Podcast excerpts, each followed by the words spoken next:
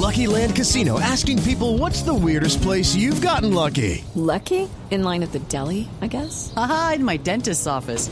More than once, actually. Do I have to say? Yes, you do. In the car before my kids' PTA meeting. Really? Yes. Excuse me, what's the weirdest place you've gotten lucky? I never win and tell. Well, there you have it. You can get lucky anywhere playing at LuckyLandSlots.com. Play for free right now. Are you feeling lucky? No purchase necessary. Void where prohibited by law. 18 plus. Terms and conditions apply. See website for details. Entre el Quintero después de las elecciones. Métase entre el Quintero en Voz Populi. ¿Cómo puede mi pueblo tener tanto guante? Todo el mundo lo roba y él sigue feliz.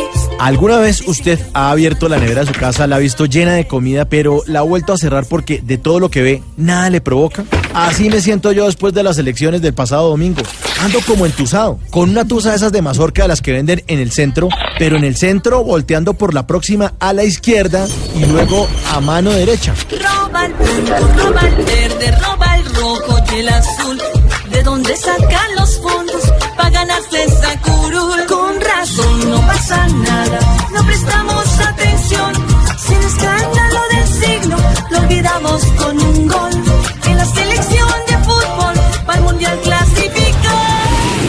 Decirles que estoy pensando en irme estos cuatro años para Bolivia a que me gobierne Evo. Así estoy, porque la verdad yo no entiendo cómo quedaron esos dos candidatos para la segunda vuelta.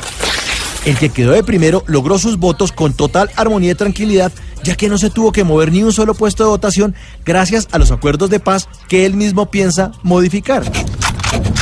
Y el que quedó en segundo puesto, medalla de plata, clasificó a segunda vuelta gracias a la institucionalidad del país, pero él mismo dice que va a cambiar esas instituciones.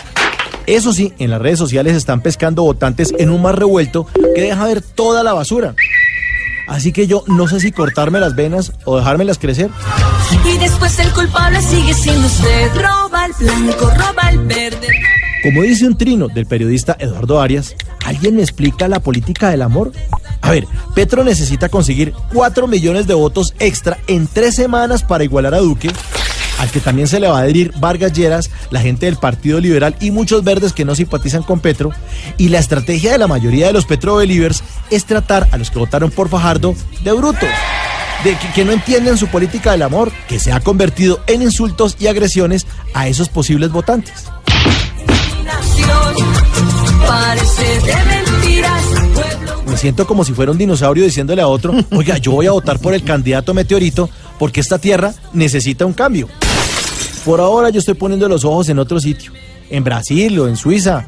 Me dan ganas como de Alemania, México, Costa Rica o Serbia, pero no para irme a vivir allá, sino para sentarme a verlos jugar el 17 de junio.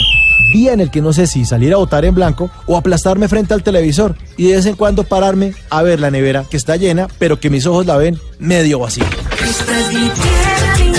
espinas Parece de mentiras, pueblo huevón. Esta es mi paz.